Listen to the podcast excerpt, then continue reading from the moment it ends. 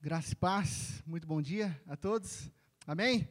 Que as verdades eternas façam morada no meu, no seu coração, e assim a gente possa sair daqui nessa manhã cheios da palavra de Deus. Eu quero trazer um aviso importante para a comunidade.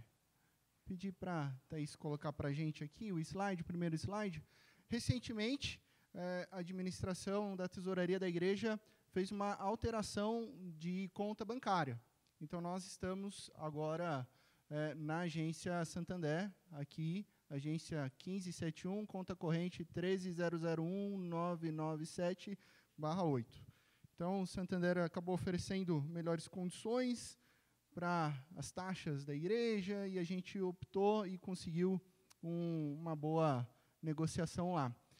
Você que contribui, faz as suas ofertas através do Pix, você pode ficar tranquilo que continua o mesmo CNPJ, ainda está vinculado ao Banco do Brasil, você vai perceber a hora que você coloca, porque nós estamos nesse momento de transição com as duas contas abertas, até que todos consigam é, colocar, cadastrar a nova conta bancária, você que faz internet banking e tal. Então a gente vai ter esse tempo então, esse é um aviso mais diretamente aos membros da comunidade, aos membros da Igreja Presbiteriana de Indaiá, que contribuem mensalmente através do dízimo, como uma resposta ao amor de Deus. Né? Dízimo não é pagamento, dízimo não é mensalidade de clube, você não está devendo dízimo, quando atrasa, no, o boleto não fica devendo, é, o gafanhoto não vai de devorar a sua casa, tá? Isso muitas vezes é uma interpretação totalmente equivocada das escrituras. A palavra diz para mim e para você que nós devemos ser generosos, porque o nosso Deus é generoso. Esse é o princípio. Então, é um prazer dizimar. Por isso que Paulo fala, faça isso com alegria. Então, o dízimo é esse compromisso mensal, onde nós temos um indexador de 10%, para que haja, enfim, um indexador para que a gente consiga suprir os custos. Né? Esse é um compromisso do membro da igreja. Além disso, se você quiser ofertar, né, você pode fazer uma oferta. A oferta ela é um pouco diferente do dízimo. Ela é uma oferta além do dízimo. Você quer ofertar especificamente para construção. Nós estamos na fase de construção. Você pode fazer sua oferta através da transferência bancária também. Qualquer valor que seja que termine com 50 centavos, o nosso tesoureiro, o presbítero Onofre, vai entender que essa oferta é específica para a construção. O que eu gosto de afirmar é o seguinte: não deixe de dizimar para ofertar. Tá? Isso é totalmente lógico e equivocado. É, a oferta é outra coisa, dízimo é o nosso compromisso diário, onde a gente aprende a confiar em Deus a cada dia, pois Ele é generoso. E glória a Deus por isso. Né? Glória a Deus que nós é, podemos devolver a Deus um pouquinho daquilo que Ele nos abençoa. Graças a Deus nós temos lugares para dormir. Eu costumo dizer, às vezes eu encontro com alguns pastores, alguns amigos. Certa vez eu estava conversando isso com o reverendo Augusto Nicodemos no, no seminário, e aí a gente estava falando sobre esse indexador. Muitas vezes é, a, as pessoas perguntam né, sobre dízimo, e a gente chegou à conclusão assim, graças a Deus, que para nós 10% é muito tranquilo de ofertar. O problema é quando aquela viúva que tem um salário mínimo de uma aposentadoria defasado é, há 20 anos, para ela é complicado. E aí a gente falou assim: o que, que ela faz nesse caso? Ela oferta de coração, 2%, 4%, não interessa. Jesus nos ensina que a oferta da viúva pobre é muito é, é, mais profunda e significativa do que nós, que muitas vezes queremos acumular, acumular e, e nós ficamos implicando com o indexador, né, enquanto tem pessoas que são mais generosas. Então, esse é só um parênteses aqui. Né, na verdade, o aviso é, é esse que alterou a conta, então se você quiser ofertar, você que nos assiste, você que participa do, do culto online, você que está participando do culto online e mora em outro estado, eu sei que você está por aí, nós recebemos mensagens, nós vemos as estatísticas, pessoas acompanhando a gente semanalmente de Paraná, é, do Mato Grosso, de Goiás, a gente tem cidades específicas, Londrina acompanhando a gente sempre, nós temos pessoal de Curitiba, pessoal de Itapetininga, você também que sentir no coração quiser ofertar, fique à vontade, seja generoso e continue contribuindo com o dízimo na sua igreja local. Bom, dito os avisos, o nosso eterno Deus, nós temos conversado sobre isso, ele pode vir até nós, falar o nosso coração de uma maneira dramática, de uma maneira espetacular, assim como ele faz, sempre fez. Na minha história, ele já falou comigo de uma maneira espetacular. É, um dia com mais tempo e no momento certo eu conto essa história da minha vida, de como um jovem presbiteriano tradicional ouviu a voz de Deus e ficou assim, meio que será mesmo? Né? É, e Deus fala, Deus fala de maneira espetacular dramática, e Ele pode também vir até nós através do corriqueiro, através do simples, e Ele faz isso muito mais. E eu amo isso, porque Deus ele gosta de fazer o extraordinário acontecer no ordinário. Ele chama pessoas simples, eu e você, para fazer extraordinário nas nossas vidas. Independentemente de como, quando e onde Deus se revela, a grande questão é que os nossos ouvidos, que os olhos, como diz Paulo, os olhos do nosso coração, estejam sempre abertos, sensíveis, para crer e obedecer à voz daquele que nos tira das trevas nos tira da dor, nos tira da angústia, nos tira da depressão e nos transporta para o seu reino de amor, que é luz, graça, alegria e salvação. É isso que ele faz comigo, é isso que ele faz com você. Ele te tira das trevas e coloca no reino de luz. Amém?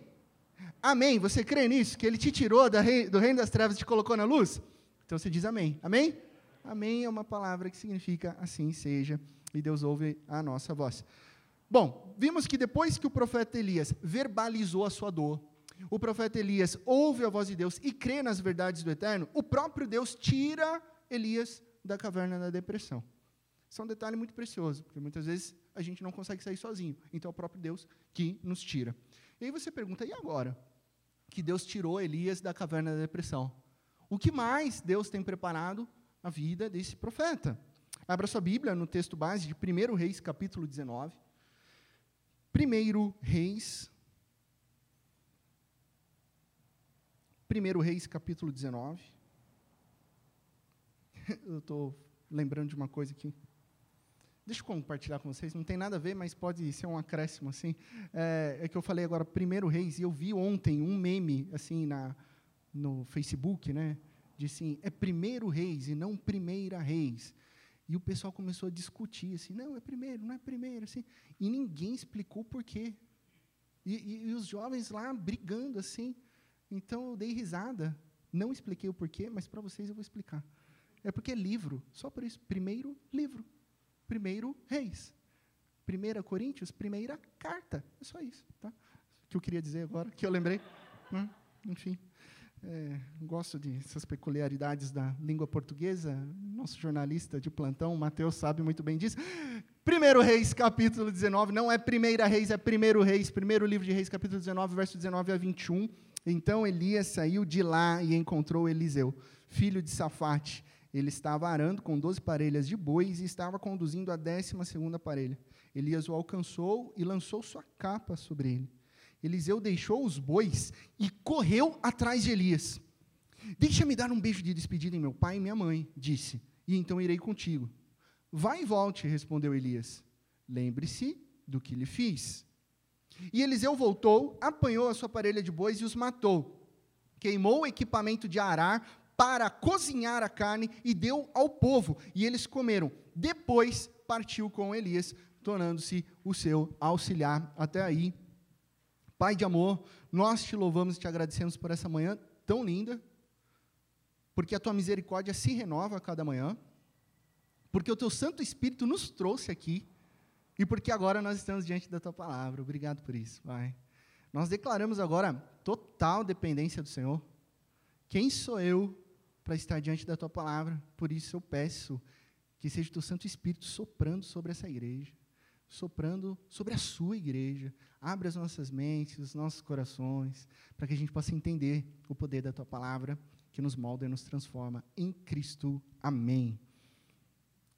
Quem aqui já teve aquela experiência assim muito gostosa na infância de caminhar sobre os trilhos de uma ferrovia? Mesmo que o seu pai e sua mãe falassem que era perigoso ir no trilho do trem. Alguém nessa hora, ó, já estou vendo, olha só quantas pessoas. Quem morou em cidade que o trem passa no meio? Né? Geralmente é quem brincou, né? lá em Tapetininga, na grande Tapetininga, eu sempre falo da grande Tapetininga aqui, o trem passa em uns quatro pontos, assim, quase que no centro da cidade mesmo, continua passando. Obviamente não tem trem de passageiros, só de carga agora. Então, sempre a gente estava lá, brincando, fugindo, passeando por lá. Os adultos falavam, toma cuidado. A gente colocava moeda no trilho do trem, lembra? Você colocava moeda no trilho e saía, ficava longe. Assim, a moeda esticava, grandona, assim. Na, na, olha, os jovens estão tipo, nossa, é, não, não brincou, né? Não brincou disso, agora fica aí na internet. Mas, enfim, na internet não dá para ter essa sensação.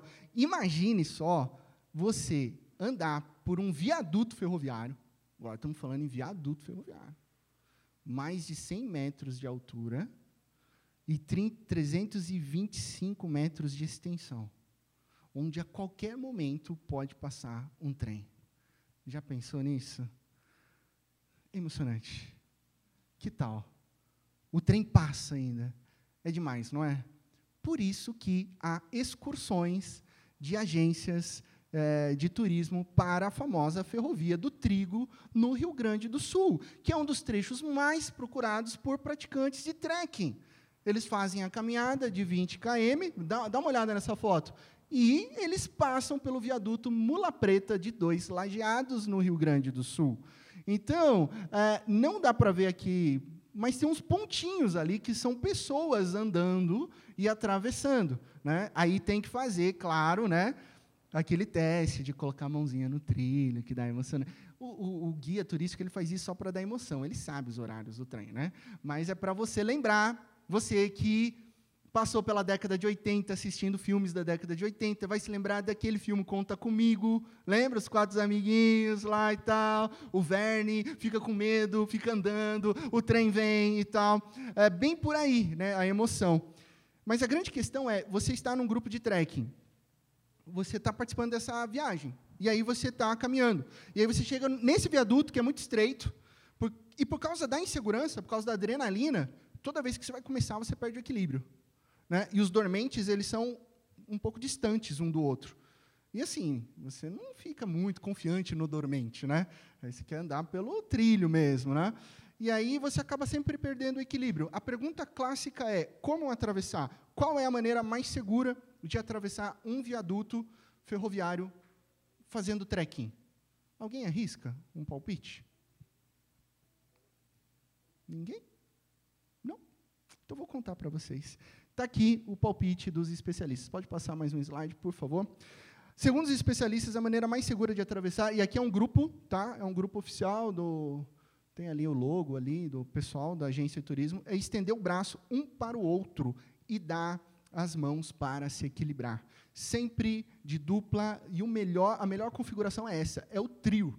É o trio, pois além de dar estabilidade, porque você está caminhando braço a braço com a outra pessoa, se, por algum motivo, por alguma razão, mesmo estável assim, alguém perdeu o equilíbrio, a pessoa nunca cai para as extremidades, ela sempre cai para o centro. Então, essa é a maneira mais segura de atravessar um trilho. Tá? Informação importante para você quando você estiver num viaduto ferroviário. Não sei quando, mas você vai se lembrar disso. Por que, que eu trouxe essa ilustração? Né?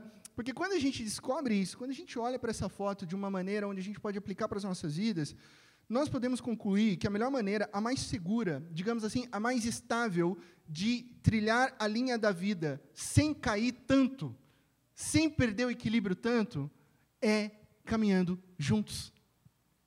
Caminhando juntos. E esse é o poder da amizade, esse é o tema né, da nossa é, reflexão hoje, o poder da amizade, o caminhar juntos. O quanto isso é poderoso, pois caminhar com alguém nos trilhos do eterno impede que a sua vida venha a descarrilhar. Quando você caminha com alguém nos trilhos do eterno, quando você caminha sozinho, você pode descarrilhar e não saber voltar. Mas quando você caminha com alguém, isso impede que a sua vida venha a descarrilhar.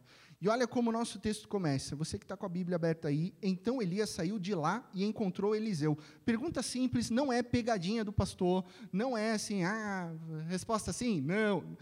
Elias saiu de lá, de lá onde? da caverna. da caverna. Elias foi tirado por Deus da caverna da depressão, e a primeira coisa que acontece na vida de Elias é um encontro com Eliseu. Isso é muito significativo. Significativo para mim, significativo para você, porque Deus não te criou para ser uma ermitã vivendo sozinha numa caverna. Deus não te criou para ser um anacoreta e viver no deserto para sempre. A sociedade ela é corrupta, então eu vou viver sozinho no deserto para sempre. Não!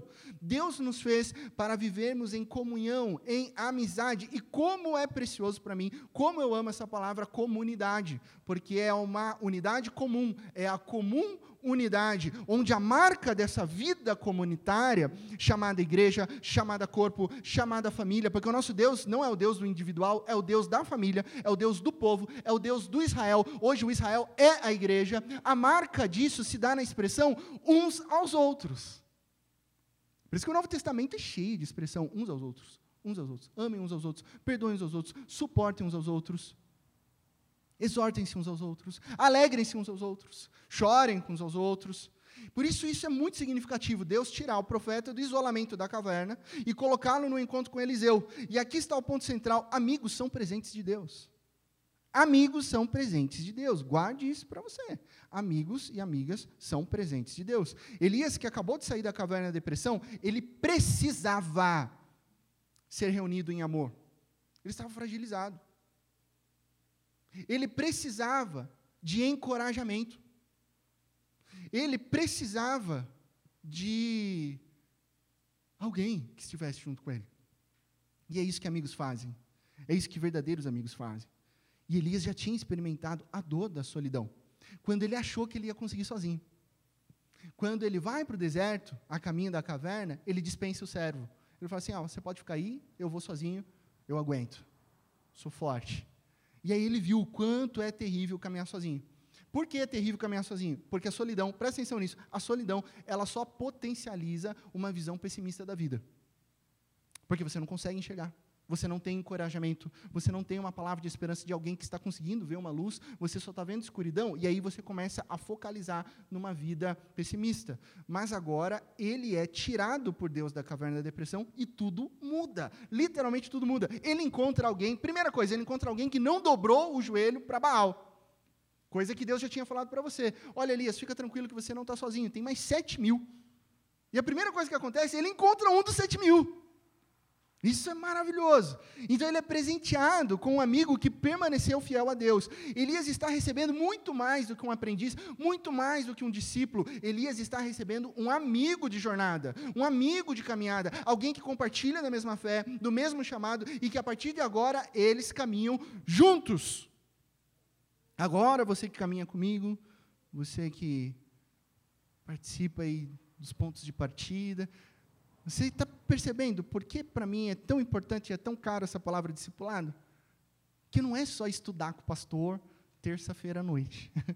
é caminhar. É caminhar em amizade. Amigos são presentes de Deus, presentes que vêm para somar, presentes que vêm para encorajar, presentes que vêm para transformar, presentes que vêm para falar a verdade em amor. Em amor, é verdade, ó, não é por aqui, é por ali. E que revela que o nós, o nós, é muito melhor, é muito mais profundo que o eu. Isso que importa. Então, o que seria a amizade bíblica? E eu quero gastar um pouquinho do nosso tempo aqui, gastar não, investir, porque eu gosto de uma definição objetiva e profunda que está lá em Provérbios 17, verso 17. O amigo ama em todos os momentos, é um irmão na adversidade. Às vezes a gente lê esse versículo muito rápido. Você que tem uma tradição cristã, como eu tenho, né? É, é engraçado, né? Então você já viu aqueles cartãozinhos do esmilinguido. Tem gente que nem sabe o que é isso, né? Vou explicar para você que não sabe, que é uma formiga de luvas amarela. Eu não sei o que, que você está imaginando, mas é essa formiguinha com luvas amarelas. Ela sempre tinha versículos bíblicos e você entregava sempre com um presente para a pessoa, né? E um dos mais procurados, né? Você não sabe dessa informação. Ela já está olhando para mim. A minha queridíssima virtuosa esposa, Júnia Penteado, foi proprietária de uma empresa familiar chamada. Olha a cara dela. Ela vai brigar comigo. Livraria Shalom, na cidade de Leme. A única livraria evangélica da cidade de Leme. E ela vendia com 11, 12 anos, né, amor? Esmilinguidos, é, alugava DVD, escutava Cassiane Jairinho. Ela conhecia tudo, tudo, tudo. É, Shirley Carvalhais, está vermelho. Ela conhece tudo do mundo gospel. Né? Então, uh, a gente entregava esses cartãozinhos, esses milinguidos, e sempre tinha esse versículo. E às vezes a gente lia, a gente lê muito rápido esse versículo, e a gente fala, esse versículo é lindo, é maravilhoso, mas a gente não para para perceber os detalhes do quanto isso é tão profundo. Né? Um amigo ama em todos os momentos, mas é todos mesmo. Não é qualquer um, é todos. Isso significa que nenhuma circunstância, nenhum desafio, nenhuma dificuldade pode colocar em questão o amor cristão dentro de uma amizade bíblica. Em todos os momentos, o verdadeiro amigo ama. E é isso. Não é somente quando vai tudo bem. Não é somente quando seu amigo, quando sua amiga concorda em tudo com você. Mas sim em todos os momentos. E talvez, aonde é desafiado esse amor, é inclusive é, vou usar essa expressão mais popular, nas tretas da vida, né? Porque é ali que o amor é provado, nas discussões, nas discordâncias, nas frustrações, e isso faz parte de todo relacionamento. Todo relacionamento. Se eu deixasse de amar uma pessoa porque a gente discordava, né? Eu não tinha pai, não tinha mãe, não tinha esposa, não tinha nada.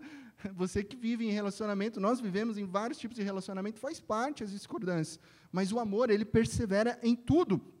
Por isso, quando uma amizade é abalada por uma circunstância, às vezes séria, tá? Mas eu estou vendo assim, hoje, muitas vezes simples.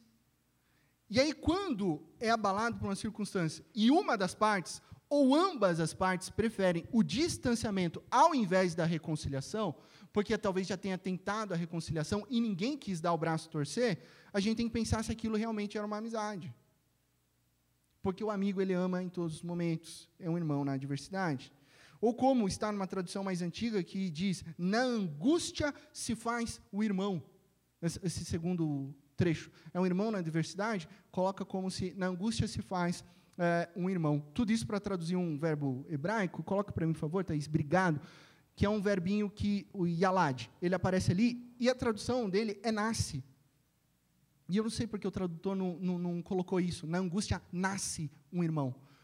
Porque esse é o, o, o, teor, o significado. Nos momentos de angústia, nos momentos de adversidade, nos momentos mais difíceis, nasce. De nascer, de parir, de gerar um amor leal sabe, de encarnar a fidelidade. Na hora que é provado a amizade, aquilo, a fidelidade é encarnada, floresce o amor, nasce o amor. Isso é amizade. E aí a gente precisa começar a pensar e começamos eh, precisamos também separar e entender que coleguismo não é amizade. Se você não conseguir separar isso, você vai se frustrar. Parceria não é amizade. Sociedade, ah, vamos montar um negócio juntos? Não é amizade. O que define a amizade bíblica é o amor. Por isso é um presente. E eu volto a dizer que nós fomos feitos para isso. Eu e você somos criados, desenhados por Deus de maneira relacional. Eu gosto muito de uma frase do psicólogo suíço Hans Burke, e ele disse certa vez: o reino de Deus é um reino de amigos. E eu acho que ele foi, ele foi muito feliz nessa frase. Essa frase é maravilhosa. Toda vez que eu olho para essa frase, eu fico imaginando: é isso. O reino de Deus é um reino de amigos. Porque Cristo Jesus institui esse reino.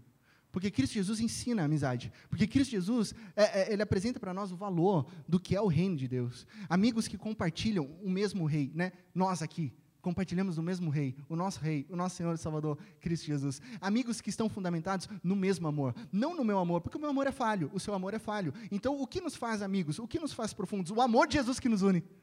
Isso é maravilhoso. Esse é o reino de Deus. Então, antes de qualquer eu, tem o nós. E o nosso nós está enraizado em Cristo Jesus, o nosso Senhor e Salvador. E é esse tipo de amizade que transforma vidas. Vidas. E aí eu preciso dizer algo muito bem sério aqui. O conceito de amizade, ele se diluiu nessa sociedade líquida. Né? Estou parafraseando o, Bauman. é, dessa diluição, dessa liquidez. Nessa dissolução, as pessoas começam a confundir amizade com associações, com interesses, com ah, interesses em comum, posições na vida, LinkedIn, aquilo que eu posso ganhar, aquilo que eu, eu, eu, e aí fica uma relação muito superficial e não profunda. Né? As pessoas se gabam de ter 5 mil pessoas, 5 mil amigos no Facebook. Agora parou um pouco isso, né? Mas tinha aquela época que a pessoa tinha perfil 1, perfil 2, perfil 3, porque falava assim, ah, estourei o limite de amigos do Facebook. E aí o Bauman, ele, ele diz algo assim brilhante. Ele fala assim, o problema dessa sociedade não é a facilidade com que você adiciona pessoas no Facebook, mas sim a facilidade com que você exclui a hora que você não quer mais. Porque é tão líquido, é tão superficial, que você pode deletar e está tudo bem. Então, eu digo com tranquilidade, com muita tranquilidade, para vocês, para você que está participando ao vivo, que a verdadeira amizade só existe no amor de Jesus. A verdadeira amizade só existe no amor de Jesus. Eu vou ser mais claro, eu vou ser mais contundente. Você nunca terá uma amizade profunda, profunda em todos os aspectos da sua vida com alguém não cristão. Você não vai ter. Você não vai ter. Nenhum relacionamento pode ser profundo ao extremo se não for com alguém cristão. Nem amizade, nem família, nem casamento. A profundidade do relacionamento está em Cristo Jesus. Você nunca desfrutará de um crescimento mútuo numa amizade fora de um relacionamento com Jesus. Ah, pastor, estou cansado de escutar de pessoas que falam assim: ah, mas eu tenho amigos que são mais fiéis e eles não são cristãos. Tá, beleza. Algum ponto da fidelidade, sim. Mas o problema não está que o amigo que não é cristão é melhor, e sim no seu amigo cristão que não entendeu o poder do evangelho e talvez esteja passeando só na igreja. Né? Então, a gente tem que pensar qual que é o problema. Porque a amizade verdadeira, a amizade real, ela está fundamentada em Cristo Jesus. Quer fazer um teste? Pede conselho. Pede conselho. Ah, eu tenho um super amigo fiel, ele não é cristão. Mas, nossa, ele está comigo em todos os momentos. Aí o seu casamento está em crise, pede conselho para ele que, que ele vai falar para você? Você sabe o que ele vai falar. Termina, você é jovem, recomeça de novo. Não, não perdoa não. Sei lá quem fez isso, sei lá quem fez isso. Esse é um conselho de alguém que não tem a base cristã. Agora pede um conselho para um discípulo, para uma discípula de Jesus, e veja a diferença nas respostas. Você precisa tomar uma decisão difícil na sua empresa, uma decisão ética, que está conflitando com a sua consciência. O que, que o seu amigo não cristão vai dizer? Ah, todo mundo faz. Fica tranquilo. Estamos junto. Será que é a mesma coisa que um amigo cristão, discípulo de Jesus, irá dizer? Quando você estiver cansado, quebrado, abatido, quem vai orar por você? Quem vai compartilhar uma palavra de esperança para você? Quem vai se comprometer a esperar em Deus com você? Percebe o poder de uma amizade fundamentada no amor de Jesus? E eu vou te dizer agora a parte fantástica, que talvez você já experimente isso. Se você experimentar isso, é maravilhoso. Todas as vezes que amigos se comprometem a compartilhar as suas vidas, a orar uns pelos outros e a aplicar os princípios do eterno nas respectivas vidas, coisas boas acontecem. E se você já desfruta disso, você sabe quanto é gostoso você orar com um amigo, você orar com uma amiga em tempos de angústia e juntos a gente vê a resposta de Deus, transformando a vida e a gente celebrando junto, porque Romanos, né, diz lá, capítulo 12, que a gente chora com os que choram, mas a gente se alegra com os que se alegram. Então a gente ora uns com os outros e depois a gente vê uh, Deus agindo nas nossas vidas. Por quê? É maravilhoso. Porque o reino de Deus é um reino de amigos. A importância da amizade cristã está no amar um ao outro com o amor de Jesus que supera todas as nossas diferenças. Ok, vamos para o texto e perceber alguns detalhes. Versículo 19, acompanhe comigo. Então Elias saiu de lá e encontrou Eliseu. Ok, acabamos de conversar sobre isso. Filho de Safate, ele estava arando com 12 parelhas de bois, são 12 juntas, 12 cangas, é, pessoal que nunca foi nos sítios, mais jovens ali, tá? Um aparelho de madeira que coloca o boizinho um do lado do outro e eles aram a terra, ok? ele estava carregando isso, uma indicação, não é nesse texto, tá, gente? Nesse texto não é uma indicação das doze tribos de Judá, esquece, não é. É uma indicação apenas, tão somente, que Eliseu era um homem de boas condições financeiras. Então, ele tinha uma terra grande, ele tinha várias juntas de bois, e ele estava conduzindo a décima segunda parelha. Elias alcançou ele, lançou a sua capa sobre ele. E aqui a gente tem um detalhe importante que eu preciso dizer para você, capa é uma vestimenta profética ali. As pessoas viam Elias e falavam assim, esse cara é profeta por causa da capa dele. E ao lançar a capa sobre alguém, um profeta lançando a capa dele sobre alguém, era um ato simbólico de investidura para que esse alguém viesse a se tornar profeta também. Por quê? Porque Elias já tinha ouvido isso do Senhor. Então, ele lança a capa, até aí tudo bem, só que tem algo muito importante aqui. Elias faz tudo isso, só que Elias acabou de conhecer Eliseu. Olha que coisa doida. É claro que você vai falar assim, ah, pastor, mas no texto anterior, o próprio Deus disse para Elias, né, ir para Abel Meolá, que ele iria ungir um rapaz chamado Eliseu. Tá bom, ok. Só que Elias sabia quem era Eliseu? Não. Não sabia. Ele nunca tinha visto. Aonde eu quero chegar com isso? Elias entende que aquela amizade ali que está começando é um presente. Ele sabe. Nós precisamos entender e estarmos abertos ao fato de que Deus nos presenteia com novas amizades, profundas amizades. Ele nos presenteia nessa jornada. Certa vez eu estava conversando com um rapaz, rapaz novo, 25 anos de idade, uns 5 anos atrás, é, e ele estava muito amargurado, enfrentando alguns dilemas na vida. A gente estava orando, conversando, e eu falei para ele sobre a importância de ter uma rede de amigos que oram juntos, né? participam de pequenos grupos. Sabe o que ele respondeu para mim? 25 anos de idade. Ele respondeu e falou assim para mim, pastor, eu tenho 25 anos de idade, tenho casa sou casado, tenho um filho. As amizades que eu tive que fazer nessa vida eu já fiz. Ele falou sim, 25 anos. Eu falei, oi? Quem disse? Quem definiu? Esses dias eu vi uma reportagem sobre um jovem de 18 anos no, nos Estados Unidos, entrou numa rede de, de, de, jogos online e ele jogava sempre com uma mulher. Só tinha o nick dela, assim, né? E aí ele jogava, jogava, jogava. Só que essa mulher perguntava como é que ele estava. Assim, na boa, assim, como é que você está? E ele respondia, eu estou bem. E ele começou a falar que ele estava passando numa faculdade, ia mudar de estado e tal. E ela começou a conversar. Aí eles compartilharam os contatos. E depois de seis meses, ele foi, eu acho que é o estado de Nova York, lá ele foi lá encontrar com ela. Ele tem 18 anos e ela tem 82. Se tornaram grandes amigos. Grandes amigos. Grandes amigos. Aí foram entrevistar ela. E, e, e, e, ela não quis gravar entrevistas. E as pessoas falam, por que você não quer gravar entrevista? Isso é mágico e tal. Assim. Ela respondeu assim, não, você pode estar surpreso de eu estar jogando esse jogo com 82 anos. Mas está surpreso sobre amizade, isso deveria ser a coisa mais tranquila e normal para a sociedade. E aí eles tiraram uma foto, amizade, novas amizades. E eu vou te dizer que na nossa cidade, você sabia disso? Nossa cidade, Indaiatuba, cada vez mais se caracteriza por uma população residente não natural de Indaiatuba. Você já sabe disso, né? corretores aqui sabem disso. Né?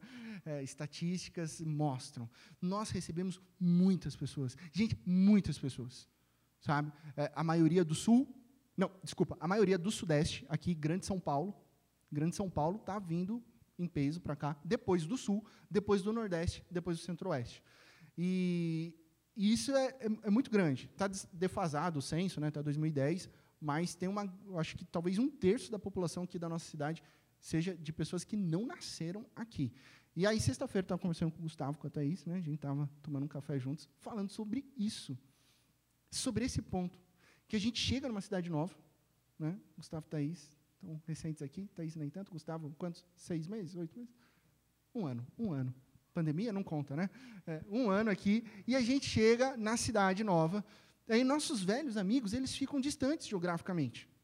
E aí, obviamente, não tem o, o, contato, né? E aí a gente sente a profunda necessidade e o desejo de conexão, novas conexões aqui. Afinal, nós somos parte de um reino de amigos. E sabe o que essa narrativa de Elias e Eliseu nos ensina? que talvez, preste atenção nisso, talvez o seu melhor amigo, talvez a sua melhor amiga, que vai orar por você, que vai compartilhar a vida com você. Talvez um casal de amigos que você vai se aprofundar no amor de Cristo Jesus. Enfim, o presente de Deus para a sua vida aqui em Dayatuba pode estar sentado do seu lado. É isso que a palavra nos ensina. Está aqui. Está aqui. Do seu lado. Parafraseando o famoso filósofo Rogério Flauzino, perceber que só olhar para dentro é o maior desperdício, a amizade pode estar do seu lado. Pam, pam, pam, pam, pam. É o baixão, né, Mateus? Solteiros e solteiras de plantão, isso é super válido para o casamento também. O amor pode estar do seu lado, ok? A aliança profunda só acontece quando ambos creem em Cristo Jesus como Senhor e Salvador de sua vida. Então, continue aí em oração, que vai aparecer o varão, a varoa para a sua vida, mas não é sobre isso que nós estamos conversando, nós estamos falando sobre amizade. Esteja aberto, esteja aberta a novas amizades que Deus presenteia na sua vida. Versículo 20. Versículo 20. Eliseu deixou os bois e correu atrás de Elias. Deixe-me dar um beijo de despedida em meu pai e minha mãe, disse, e então irei contigo. Vai e volte, respondeu Elias, lembre-se do que lhe fiz. Concomitantemente ao que eu acabei de afirmar, não somente esteja aberto às novas amizades, mas também faça a sua parte. O que, que eu estou querendo dizer? Coloque intencionalidade nos seus relacionamentos. Vá até atrás das pessoas. Procure desenvolver amizades. Não faça como o meu amigo, tipo, eu já fiz amizade com quem eu tinha que fazer, tenho 25 anos, não faço amizade com ninguém mais. Não, vá conversar. Vá sentar com alguém, vá procurar os interesses, é, vá conversar, vá abrir e começar uma jornada. Ponha a intencionalidade. Eliseu deixou tudo para trás e correu atrás de Elias. Correu. O texto bíblico diz que ele correu. No versículo anterior, Elias havia alcançado Eliseu. Agora Eliseu corre atrás de Elias. Elias percebeu que a amizade era um presente de Deus que curava a sua depressão, e Eliseu percebeu que a amizade era um presente de Deus que iria ajudar ele no processo de servir a Deus. Ambos percebem isso. E ambos correm ambos correm ao encontro. Isso é maravilhoso. Ambos correndo ao encontro. Isso é muito precioso nos dias de hoje. Porque nos dias de hoje, o que a gente mais escuta? Ele corre atrás. Ah, ela que corre atrás. Eu vou assumir. Já sei o que eu vou fazer. Vou arquivar essa pessoa no WhatsApp. Agora tem arquivar, né? Nunca mais vê a mensagem. Toma cuidado, às vezes você arquiva um grupo que é importante, nunca mais recebe notificação. Ou o famoso assim, né? Ah, vamos marcar um dia. O famoso marcar um dia, leia-se, nunca vai acontecer, né? Vamos marcar um dia. Marcar um dia, agenda, abre a agenda aí, bora lá. Então, e assim as pessoas, elas correm ao desencontro. Elas correm ao, em direção oposta, ao ensimesmamento, ao orgulho que infla o ego e reduz tudo ao meu eu. É eu. Esse é o problema. Nós precisamos nos encontrar em amizades redentivas, amizades intencionais. E se é intencional, sabe o que isso significa? Você precisa colocar na sua agenda. Você precisa falar assim: o Espírito Santo está te dando um nome agora, do seu amigo, da sua amiga, você está lembrando dele? Coloca na agenda, você tem que ligar para ele. Liga hoje. E aí, está tudo bem? Pensei em você hoje. Estava refletindo na palavra de Deus, pastor estava compartilhando um texto. Estou com saudade de você. Como é que você está? A gente não se vê. Liga, liga. Você precisa fazer acontecer relacionamentos, encontros redentivos. Priorize. Sabe por quê? Olha comigo no versículo 20, esse versículo mesmo. Quando Eliseu corre atrás de Elias, ele diz no final do verso: Eu irei contigo, e então irei contigo. Contigo. Pronome pessoal de dois gêneros, caracterizado pelo quê? Pela companhia da pessoa a quem se fala. Não é você, não é eu, somos nós. Estou indo contigo. Ou seja, no encontro que o eu deixa de existir e nasce. Por isso que eu gosto dessa palavra hebraica, nasce, passa a existir o nós. Já não tem mais eu, é nós. Nós. Nós adoramos quem? Nós vamos para onde? nós vamos orar por quem, nós vamos chorar, nós vamos nos alegrar. É nós, é nós. Por quê? Porque eu não posso ser sem você. E você não pode ser sem alguém aqui. Porque o nós é o que caracteriza o corpo de Jesus. É o nós que é a igreja, é o nós que é a família de Deus. No encontro nasce o nós. Isso é intencionalidade. Como é que o nosso texto termina, verso 21? E Eliseu voltou, apanhou a sua parelha de bois e os matou. Queimou o equipamento de Ará para cozinhar a carne e a deu ao povo. E eles comeram. Depois partiu com Elias, tornando-se o seu auxiliar. Eliseu queimou o seu equipamento. É um símbolo claro de ruptura com a vida anterior. Tá? Queimou. Rompeu. Isso não é mais minha vida. Agora eu estou numa nova vida. Mostra claramente que a partir desse momento em que ele queima o seu equipamento, ele vive um começo, uma nova vida, um novo encontro, respondendo ao chamado de Deus e vivendo para Deus. Quantas rupturas nós fazemos ao longo da nossa história? Quantas nós evitamos, quantas nós aceitamos? Eu lembro que quando Deus me chamou para o Sagrado Ministério, eu estava advogando e eu tinha passado num concurso de investigador. Eu falei, eu não vou na posse. Por que, que eu não vou? Porque se eu for empossado, eu não saio da, da, da Polícia Civil. Então, eu rompi. Eu sabia que se eu fosse lá, eu, eu ia gostar, né? Não, só vou fazer a escola, só vou fazer. Aí eu não ia responder o chamado de Deus. Então, quantas vezes você está brigando com o seu chamado? Ah, espera mais um pouquinho. Eu não vou romper agora. Eu não vou. Às vezes Deus dá um empurrão, né? Tipo, transfere você de Recife para Indaiatuba. Às vezes Deus movimenta uma ruptura legal assim, né? Daí a gente agradece, obrigado, Senhor, né? É, é, mas muitas vezes você precisa romper e entender que é um novo começo, um novo caminhar debaixo da graça e da vontade de Deus. Porque esse é um texto, né? Eu estou falando sobre amizade, mas esse é um texto claro sobre o chamado de Eliseu. Tá? E eu não posso passar por esse texto sem dizer isso. A gente não pode ignorar. Eliseu será o profeta de Israel. E ele está deixando sua velha vida para trás para ser instrumento de Deus na história de salvação do povo de Deus. Então ele precisa deixar para trás a família, ele precisa deixar para trás a profissão, ele precisa deixar para trás as posses e os bens. Mas quando nós seguimos o chamado de Deus, quando a gente deixa tudo para trás, quando a gente rompe com a velha vida, e a gente fica com o coração meio assim: ai, o que vai ser? Vou para uma nova cidade, vou para um novo lugar, vou para um novo ambiente. Nós somos presenteados com bons bons amigos. É isso que a Bíblia está falando. Deus está preparando pessoas, pode ficar tranquilo. Bons amigos. E lembre-se que o profetismo de Eliseu não estava condicionado a alguém. Deus usa, Deus capacita, Deus sustenta seus servos e servas da maneira que Ele quiser, pois Ele é todo poderoso. Então Eliseu poderia se tornar um profeta sem Elias? Claro que precisava, sem esse encontro. Podia, mas Deus, sabendo quem nós somos, sabendo de nossas necessidades relacionais, ele nos capacita graciosamente através do caminhar junto, através do discipulado, através da companhia, através da comunhão com os irmãos e irmãs, amigos e amigas em Cristo Jesus. Nós precisamos descobrir o que é essa amizade, porque talvez a gente não saiba mais o que é amizade. Talvez as coisas foram se perdendo ao longo das décadas. Eu tenho que explicar para minha filha o que é posar na casa do amigo. Ela não sabe. O mundo mudou. Mas a gente tem que explicar para as nossas gerações o que é chamar a mãe do amigo de tia. E falar, tia, estou com sede, e ela falar, pega água, moleque. A gente está caindo numa superficialidade. Não só para as nossas crianças, mas na nossa vida adulta. Porque aí na nossa vida adulta a gente sem, sem si mesma, né? Não, vou ficar aqui, eu, não, não preciso de ninguém, caminho sozinho. Então a gente precisa descobrir essa amizade. Elias precisava, tá? Elias precisava de um amigo para elaborar a depressão.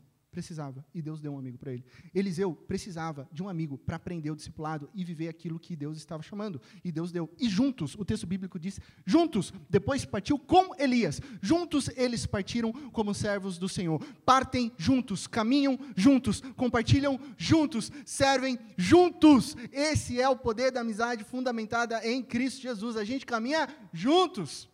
E por fim, não menos importante, eles partem mas antes, gente, o que, que acontece? Um belíssimo churrasco. Eu tô aqui, ó. Nem quero olhar para uma pessoa aqui. Um belíssimo churrasco. Gente, brincadeiras à parte, os veganos que me perdoem, mas lasanha de berinjela e brócolis não unem as pessoas. O, o que une as pessoas é uma picanha marmorizada mal passada. Tá? E, e é isso que acontece aí. É, brincadeiras à parte, o que une as pessoas é uma mesa. Tá? O que une as pessoas é uma boa comida ao redor da mesa. Porque a gente não. Isso agora bem sério, a gente não pode perder a dimensão sagrada, a gente não pode perder a sacralidade de estar à mesa. Não perca isso na sua família. Por favor, não perca. Eu sei que o teu filho está fazendo faculdade à noite, que a sua esposa trabalha de manhã e que você trabalha integral. Eu sei de tudo isso. Se não dá no café da manhã, tudo bem. Se não dá no almoço, tudo bem mas pelo menos uma refeição, uma janta, a família ao redor da mesa. Não perca, isso é sagrado. Sem celular, pelo amor de Deus, não preciso nem falar isso. Sem celular, na mesa não tem celular. A sacralidade de compartilhar a vida ao redor da mesa, porque mesa pressupõe intimidade. Mesa pressupõe, subentende comunhão. Mesa implica compartilhar a vida. Por isso que Jesus fez amigos ao redor da mesa. Foi chamado até de beberrão, glutão. Ele reunia as pessoas ao redor da mesa. Eliseu convida o povo para um grande rodízio, para um grande banquete, para uma grande festa. Sabe por quê? Porque ele está alegre ele está alegre. E para Eliseu, olha a mentalidade da amizade bíblica. É inimaginável você estar alegre e não compartilhar a alegria com alguém. É inimaginável você fazer um bolo gigante, maravilhoso, e não mandar um pedaço para o teu vizinho. É inimaginável você fazer uma comida maravilhosa e de repente você está em três pessoas, a comida é para sete. Você vai, o que eu vou fazer com isso? Ah, deixa aqui amanhã eu janto. Não! Você pega uma parte, embrulha, escreve um recadinho e leva para alguém. Compartilha a alegria. Né? Pós-pandemia, né? pós-pandemia, entre aspas, né? novo normal e tal, aí todo mundo vacinado. Traz para sua casa. Ai, mas eu vou trazer para minha casa, eu vou ter que colocar aquela, aquela mesa, aquele prato que eu ganhei de casamento há 15 anos atrás. Não, não, não, não, não, não. Não. Você está trazendo seus amigos para sua casa. Trazendo seus amigos. Prepara uma mesa prepara uma comida, que o que importa ali é a comunhão, é a comunhão, é dividir a alegria. Não dá para comer sozinho, isso precisava ser dividido. E aí é uma importante aplicação para as nossas vidas. Quando estamos alegres, o melhor a fazer é compartilhar essa alegria uns com os outros. Quando você está feliz, você conseguiu uma promoção, uh, você, enfim, casou, você a Laurinha está chegando, está todo mundo feliz. É, é, o que, que, a gente faz? A gente se reúne, a gente celebra, a gente come, a gente louva a Deus em família ao redor da mesa. É o que a Bíblia diz em Filipenses capítulo 2, versos 17 a 18. Estou alegre e me regozijo com todos vocês. Estejam vocês também alegres e regozijem-se comigo. É a alegria compartilhada. É o que nós queremos para as nossas amizades, que experimentem a mesma alegria que temos em nosso interior. Eu e você fomos criados para fazer parte da vida uns dos outros. Elias experimentou o poder da cura de Deus através da amizade de Eliseu. Isso é muito, muito maravilhoso, muito importante. E Eliseu só se torna um grande profeta porque foi amigo de Elias. A amizade é um presente de Deus. Valorize os seus amigos. Esteja aberto a novas amizades. Você nem imagina os presentes de Deus que estão espalhados por aí para caminhar com você e que Deus tem colocado na sua jornada. Afinal, como é bom e agradável quando os irmãos convivem em união. Que Deus nos abençoe nessa jornada linda da vida onde nós caminhamos juntos. Amém? Amém. Pai de amor, nós te louvamos, Pai, te agradecemos por essa palavra.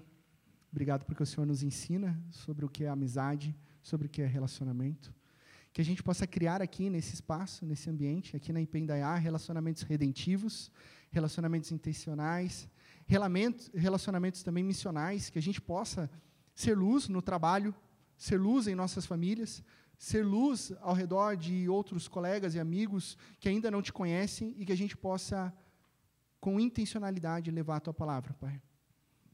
Que a gente possa desfrutar de uma caminhada sempre unida no teu amor, Pai. Sempre em família, sempre em corpo.